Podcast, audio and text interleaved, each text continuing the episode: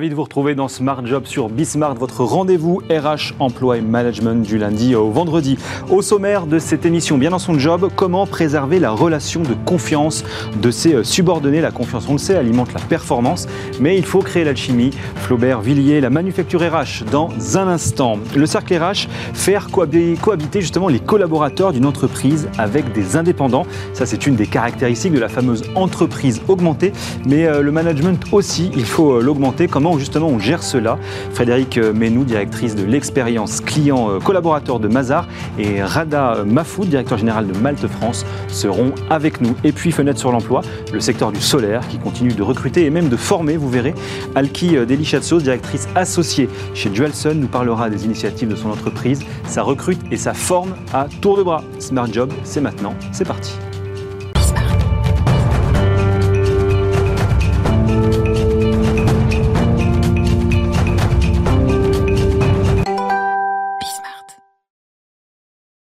Maintenir la confiance et la motivation de ses collaborateurs, ce n'est pas une chose aisée, d'autant plus quand c'est à vous justement euh, de manager. On en parle avec Flaubert Villiers. Bonjour.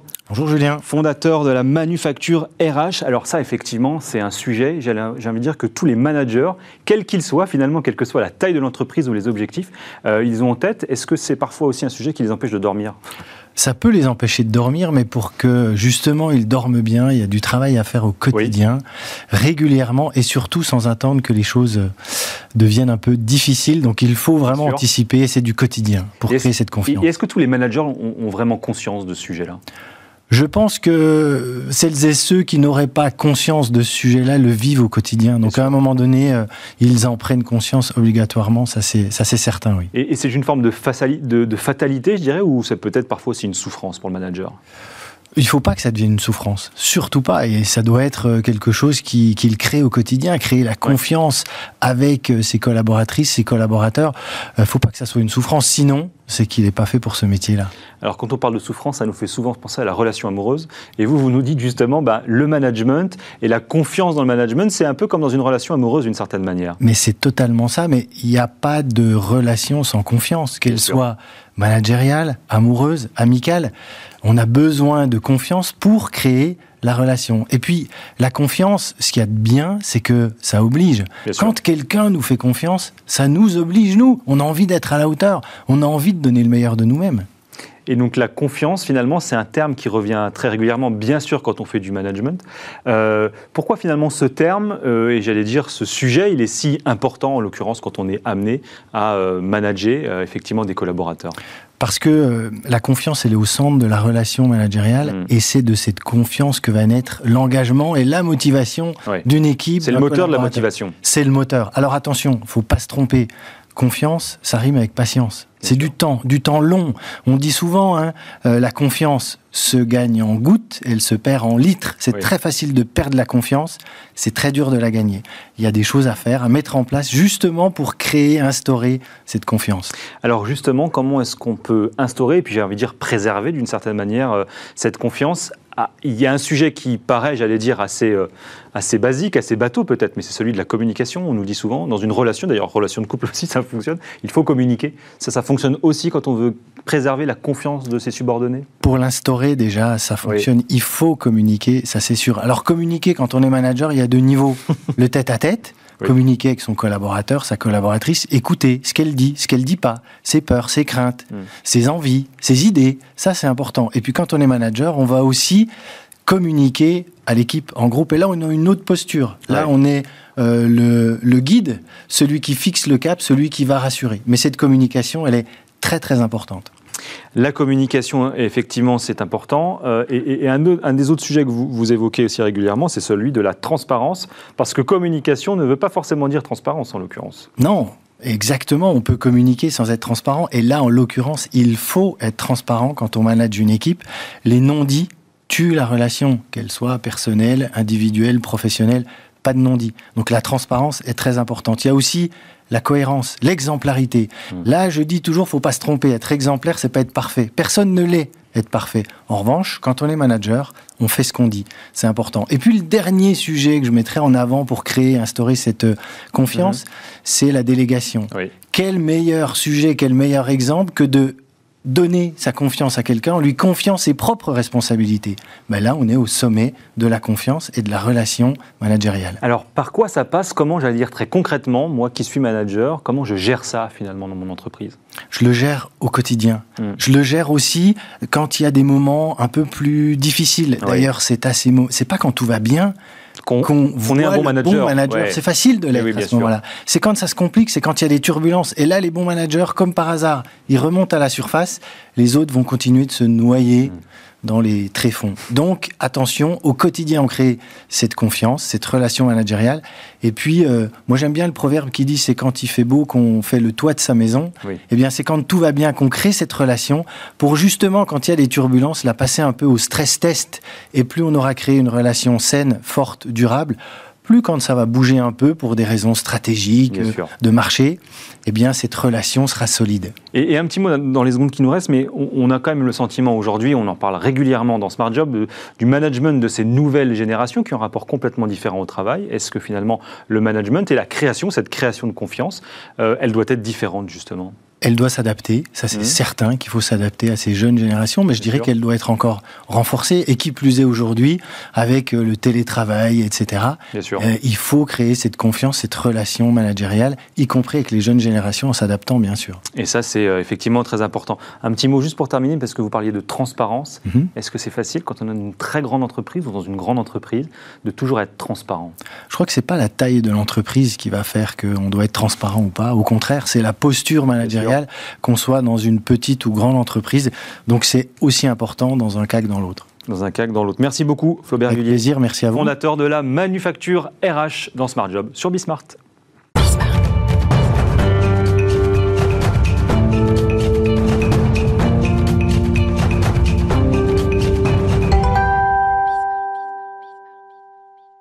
Comment est-ce que l'on fait collaborer des salariés avec des freelances au sein d'une même organisation De plus en plus euh, d'entreprises? Ont franchi le pas euh, en associant euh, des travailleurs indépendants au sein même de leur organisation.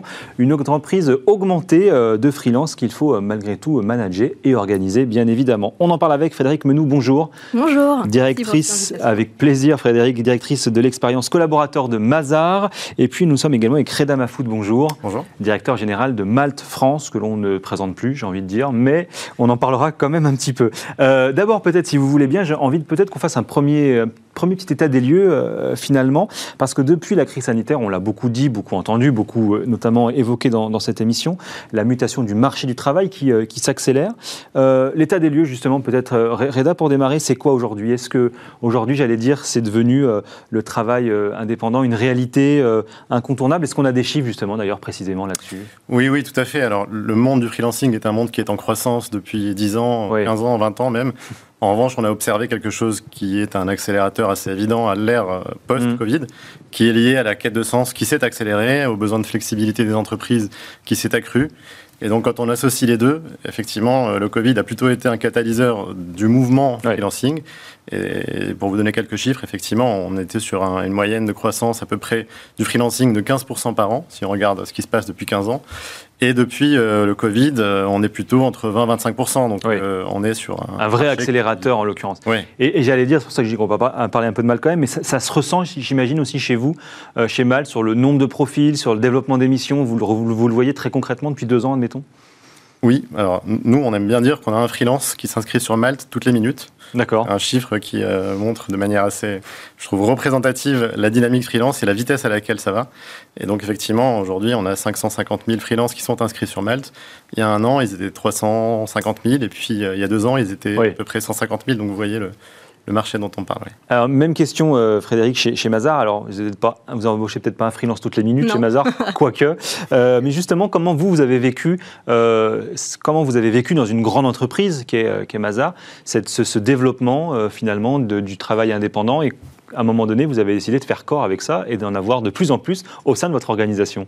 Tout à fait. En fait, ce n'est pas une pratique qui est nouvelle chez Mazar. Oui. Euh, c'est vraiment partie de, la stratégie d'entreprise entendue qu'on mène depuis euh, plusieurs euh, années. Mmh, mmh. donc, on, fait appel à des freelances pour plusieurs types de missions, à la fois pour renforcer les équipes sur, avec des des, des, spécificités très, très particulières qui viennent renforcer les équipes.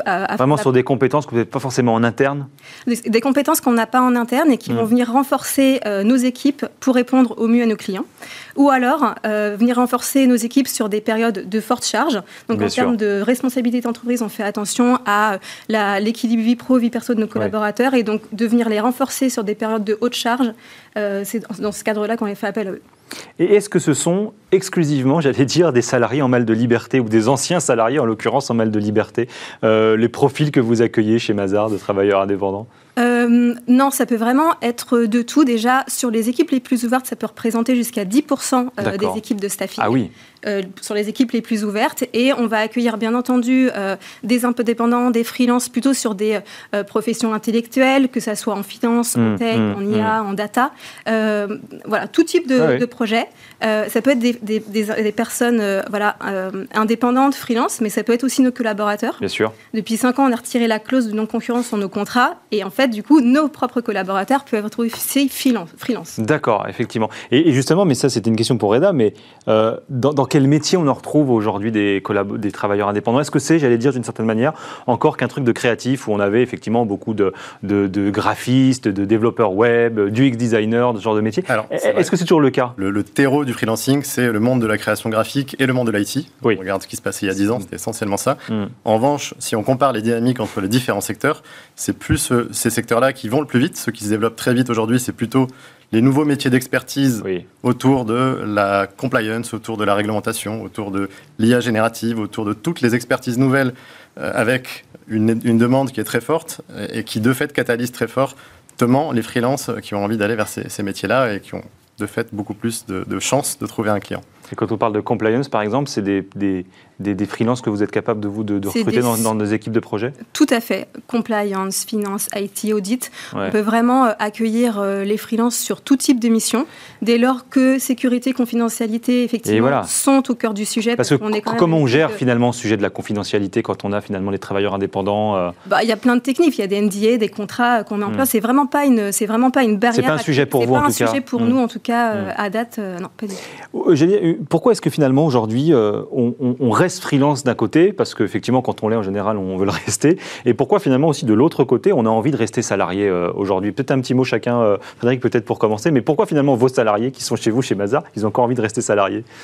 En fait, déjà, je pense qu'il ne faut pas se poser la question, c'est un choix. Oui. Déjà. C'est euh, d'ailleurs euh, la marque employeur de Mazar, c'est The Smart Shock. Donc j'imagine que les gens qui sont venus chez Mazar, ils ont fait le choix de venir chez Mazar. Ceux qui ont décidé d'être indépendants en France ont fait le choix d'être indépendants, tout simplement parce qu'ils n'ont peut-être pas envie d'avoir euh, voilà, le, même sens dans leur ville, le même équilibre professionnel, les mêmes.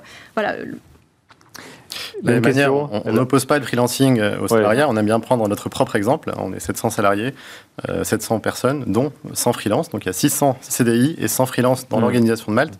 Et quelque part, on croit beaucoup au modèle hybride dans lequel on va avoir une complémentarité entre la personne qui va rechercher de l'autonomie, l'indépendance, la flexibilité, une expertise et un talent à mettre à profit au sein d'une organisation. Donc c'est plutôt le monde et les moteurs du freelance.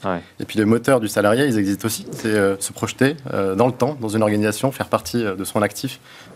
c'est deux choses qui ont leur place. Qui ont leur place, effectivement. Alors bon, si on, si on se projette, j'allais dire, un peu plus concrètement dans la vie d'une organisation, par exemple chez Mazar en l'occurrence, comment est-ce que finalement ils travaillent très concrètement, j'allais dire, ces, ces, deux, ces deux types de collaborateurs, en l'occurrence vos, travailleurs indépendants et vos... C'est quoi la relation finalement qui, qui se crée? Est-ce que, par exemple, il y a, j'allais dire d'emblée finalement une forme de relation hiérarchique avec les collaborateurs internes, j'allais dire, de l'entreprise sur le travailleur indépendant, par exemple?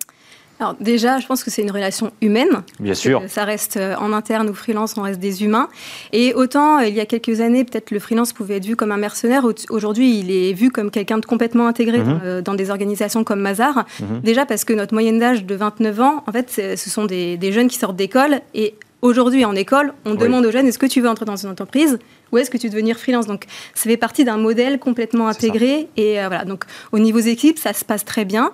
Euh, bien sûr, il faut mettre en place euh, un management qui soit équilibré, à la fois pour les collaborateurs internes et pour les freelances, et, et des, valeurs managériales qui soient communes aux mmh. deux, d'écoute, de bienveillance, mmh. donner du sens dans la mission, donner aussi une vision sur les prochaines missions qui pourraient être mises dans le futur. Et, en l'occurrence, euh, on a le sentiment finalement, et c'est un terme que vous donnez régulièrement, notamment chez Mazar, mais que l'entreprise est un peu passée en mode projet, euh, euh, en fonction effectivement de vos clients, de vos missions. Est-ce que c'est une des raisons finalement pour, la, pour laquelle on a de plus en plus de freelance, de travailleurs indépendants dans les entreprises? Parce que la manière de travailler, de conduire finalement son activité a un peu évolué aussi? La, manière de conduire nos, activités ont évolué, les sujets d'émission ont évolué aussi, donc forcément il faut, il faut se renouveler. Euh, on ne peut pas euh, avoir euh, tout le temps toutes les, compétences au sein de Mazar pour un souci juste de flexibilité de masse salariale. Mm. Donc on fait régulièrement appel à des freelances justement pour venir compléter ces équipes. Mais ce qui est, ce qui est quelque chose de, très... c'est vraiment le principe de l'entreprise ouverte, c'est vraiment quelque chose de donnant-donnant, c'est-à-dire que le freelance va venir pour apporter quelque chose mais les équipes en interne vont aussi euh, voilà, avoir de l'émulation, euh, être euh, contents de travailler avec des freelances parce qu'ils vont leur apporter des compétences spécifiques, différentes. Oui, tout à fait. Un, un, petit complément par rapport à ça. Nous, ce qu'on observe beaucoup, on ne pense pas que l'organisation a changé dans, dans ses fondamentaux, l'organisation du travail et puis le, mm. fonctionnement du projet versus ce qu'on va appeler plus la vie de tous les jours dans, dans l'organisation. En revanche, ce qui bouge très vite, c'est euh, le besoin d'innovation, le besoin d'aller vite, euh, le besoin de très vite se retourner, de pivoter. Mmh. Euh, et, donc, autour de ces idées de vitesse et d'agilité, le freelancing est une solution qui est extrêmement positive et favorable. Bien sûr. Parce qu'on peut trouver quelqu'un en six jours quand pour un CDD ou un CDI, il faut plutôt plusieurs mois. Parce qu'on va trouver une expertise de niche sur un domaine qui parfois est extrêmement rare et le fait de faire appel via des marketplaces avec euh, une technologie qui accélère cette recherche, amène très vite. Voilà, tout ça amène forcément de la vitesse et c'est ça que recherchent de plus en plus les. Euh, alors, un petit coup d'œil, j'allais dire, vu des RH euh, en, l'occurrence, parce que d'ailleurs, la question fondamentale, c'est est-ce que cela doit redevenir ou est-ce que c'est en train peut-être de redevenir un sujet RH Parce que très longtemps, bah, effectivement, quand on était travailleur indépendant, on dépendait du service achat, on vendait une prestation par définition. est-ce que par exemple, chez Mazar, justement, c'est en train de rebasculer et d'en avoir une lecture un peu différente, justement? Totalement. Euh, avant, le sujet était pris plutôt par les services achats. Là, euh, complètement réintégré à la stratégie RH, hmm. à la stratégie euh, d'entreprise ouverte, avec à la fois les freelances, les alumni, les startups avec lesquels on travaille. Et, et, en l'occurrence, est-ce que, j'allais dire, pour les RH qui doivent gérer ça au quotidien Est-ce que ça crée des conflits, justement, peut-être en matière de statut, en matière de rémunération? Comment est-ce qu'on gère ça aujourd'hui? Alors, alors c'est bien, c'est bien le sujet. Euh, ça peut arriver. ça, non, ça peut arriver, mais surtout c'est pas la question parce qu'en fait, Un, un, collaborateur indépendant et un freelance, euh, un collaborateur interne pardon, et un freelance n'ont pas le même statut via le code du travail. Donc en fait, le sujet c'est pas tant est-ce que c'est l'entreprise qui doit gérer ce souci-là, c'est plutôt euh, qu'est-ce qui peut être mis en place pour répondre à cette évolution sociétale, à mmh. ces nouveaux profils et leur permettre d'avoir accès eux aussi à des avantages en termes de retraite, de chômage d'accès à des, emprunts bancaires ou des choses comme ça.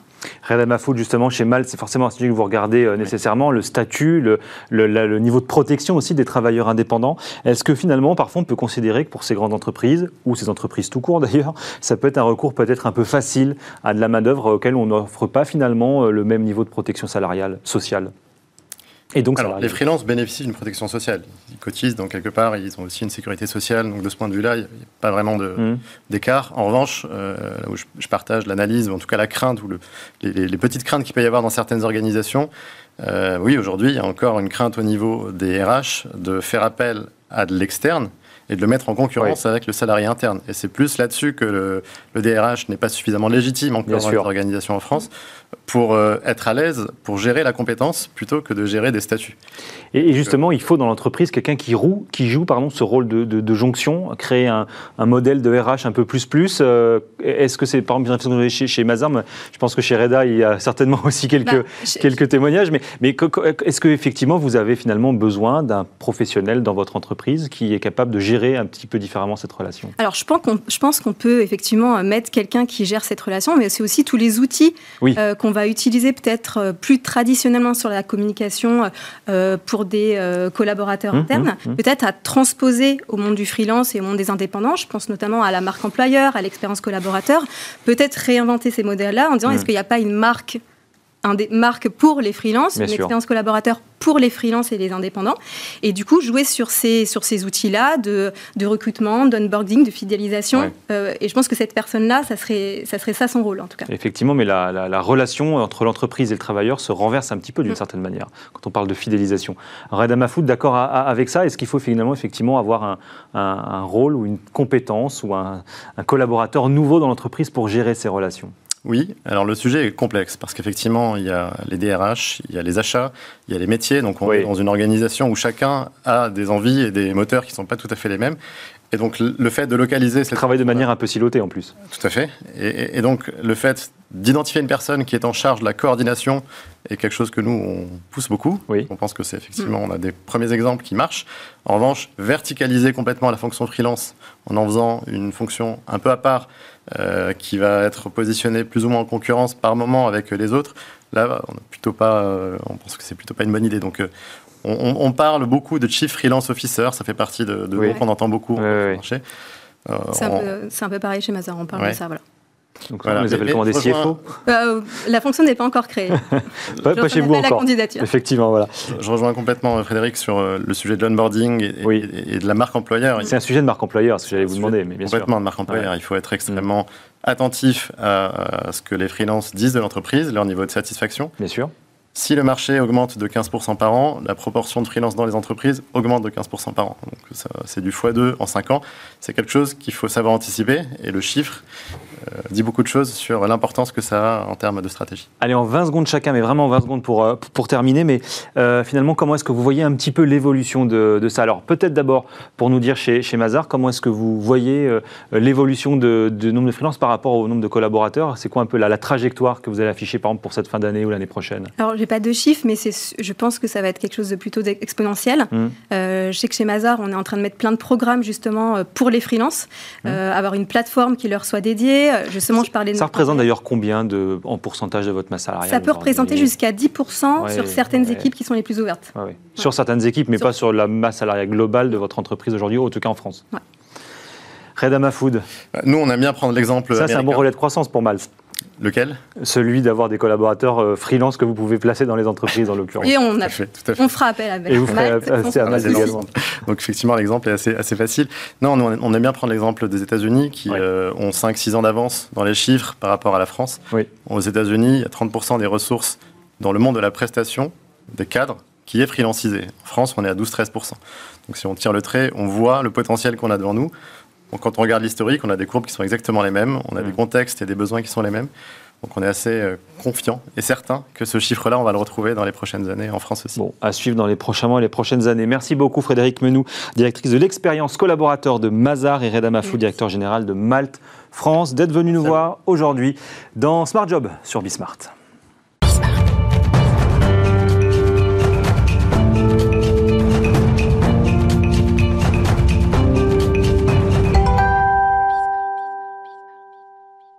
Lumière sur les besoins RH de la filière solaire française. Pour terminer euh, cette émission, un secteur qui poursuit euh, sa forte croissance. En 2021, selon Enedis, ce sont 110 000 maisons qui étaient raccordées à l'énergie solaire. Elles étaient seulement 3 000 en 2015. C'est pour vous dire finalement tout le travail qui attend encore Alki Delicate Chose. Bonjour. Bonjour. Merci d'être avec nous, directrice associée chez Dual Sun. Euh, on va expliquer, explorer un petit peu finalement avec vous les nouveaux métiers que, que, ça crée et les opportunités professionnelles finalement que, que, que, que, cela, peut, que cela peut générer notamment au sein de votre entreprise. Un petit mot très rapide sur Dualson, votre activité Bien sûr, Dualson est une société française créée en 2010. On est fabricant des panneaux solaires. On a créé le premier panneau solaire hybride certifié au monde. Donc c'est un panneau qui fait électricité et l'eau chaude avec le même panneau. D'accord. Il produit deux fois plus d'énergie qu'un panneau photovoltaïque classique. Classique, oui. Et du coup, euh, oui, on est, euh, on, a, euh, on est basé à Marseille et on a un centre de, pardon, on a un site de fabrication à Jugerieux près de Lyon. Près de Lyon. Et, et c'est quoi les métiers aujourd'hui finalement que vous avez et ceux finalement dont vous avez encore plus besoin pour, le, pour développer votre activité? Donc, tous les métiers, vous allez me répondre, mais... Bien sûr, oui. Mais euh, donc, d'un côté, on est fabricant des panneaux solaires. Et, euh, bon. Donc là, il y a des métiers d'ingénierie, de technicien. Oui, oui. Donc du coup, on a un centre de R&D, on a beaucoup d'ingénieurs pour développer des panneaux, des, faire évoluer nos, produits. Hum, hum. On a aussi de l'ingénierie, de voir comment les systèmes se mettent ensemble, etc. Et tout. évidemment, il y a tout ce qui est euh, support marketing, commercial et Bien sûr. mais ce qui manque vraiment aujourd'hui, c'est les poseurs, les gens qui installent les panneaux sur les toits. Et ça, ça nécessite, à dire, des compétences particulières, un savoir-faire particulier? Oui et non. Donc, du coup, euh, donc, euh, il y a deux compétences quand on pose des panneaux solaires. Euh, il y a des compétences en électricité et des compétences en couverture. Oui, un gris. oui. c'est ça. Mais évidemment, il y a des spécificités avec le photovoltaïque, plus que ce qu'on trouve dans l'électricité ou la couverture classique. Et alors, chez Dualson, vous mettez, j'allais dire, l'accent sur la formation. pour quelle raison? C'est l'enjeu clé aujourd'hui pour vous? Recruter, c'est bien, mais il faut aussi former et ça former aux bonnes pratiques Absolument. Donc, on est fabricant, mais on se voit que plus qu'un fabricant, on est présent sur toute la chaîne, de valeur euh, du solaire, parce que les panneaux, ils peuvent pas s'installer eux-mêmes. Donc, on travaille beaucoup avec euh, les installateurs, et euh, ce qu'on voit, c'est qu'il n'y a pas assez d'installateurs.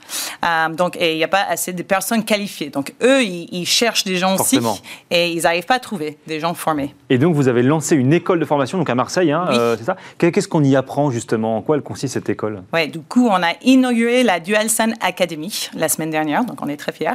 Euh, et en fait, c'est pas, euh, on a déjà euh, travaille sur la formation euh, depuis cinq ans. Donc, on a lancé un premier projet qui s'appelle Poseur d'avenir, mhm. qui est une formation de trois mois euh, qu'on a fait en partenariat avec NG et BAO Formation. Donc, mhm. c'est une formation très complète, très poussée pour les demandeurs d'emploi qui veulent faire une reconversion. Et du coup, vraiment, qui vient de tout milieu pour devenir installateur solaire. Ça marche très bien.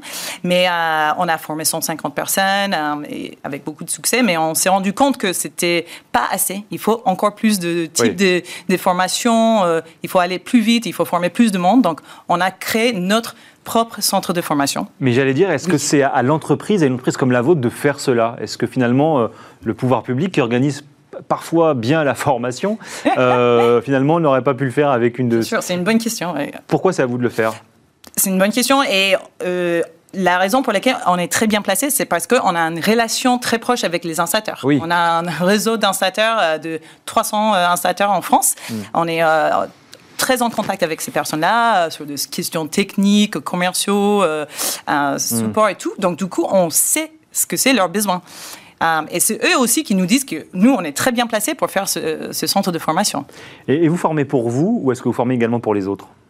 Du coup, ouais, l'idée, c'est que euh, la DualSun Academy, c'est un filiale de DualSun à 100%, mm. mais euh, c'est une entreprise à mission. Donc, du coup, l'idée, c'est que, oui, évidemment, ça va aider DualSun parce qu'on a besoin d'installateurs. L'idée, c'est d'aider le filial. Parce que ce qu'on se, on se rend compte, pas que à l'échelle DualSun, mais sur le marché global. C'est la filière qui a besoin de manière générale de ça. Donc, du coup, l'idée, c'est de former les gens euh, pour nous, pour DualSun, mais aussi pour le filière global. Il nous reste 10 secondes, quelques ambitions chiffrées, j'allais dire. Combien vous comptez accueillir, de, former euh, Pendant combien Sur quel métier Pendant combien de temps Donc, du coup, l'objectif euh, au début, c'est de former 300 personnes par an. Euh, donc, on a deux modules qu'on appelle des bootcamps de 2-3 semaines. Donc, un qui est plutôt axé sur l'aspect poseur, de poser les modules, et un sur l'électricité. Hmm. Donc, c'est vraiment pour les gens qui sont déjà dans le, qui ont déjà d'expérience, qui sont déjà dans le milieu du bâtiment, et pour faire ce dernier kilomètre pour comprendre les spécificités pour poser des panneaux photovoltaïques. Bon, et donc c'est la Dualson Academy. Merci beaucoup Alki et Delicate Chose d'être venu euh, nous voir aujourd'hui dans Smart Job sur Bismart. Et merci à vous euh, de nous avoir suivis. C'était donc Smart Job à retrouver bien sûr sur l'ensemble des réseaux sociaux et sur le replay de Bismart. Xavier à l'image, Saïd au son, Alexis à l'accueil de nos invités et Nicolas bien évidemment qui a préparé cette émission. Je vous souhaite une euh, très belle journée. On se retrouve lundi sur Bismart.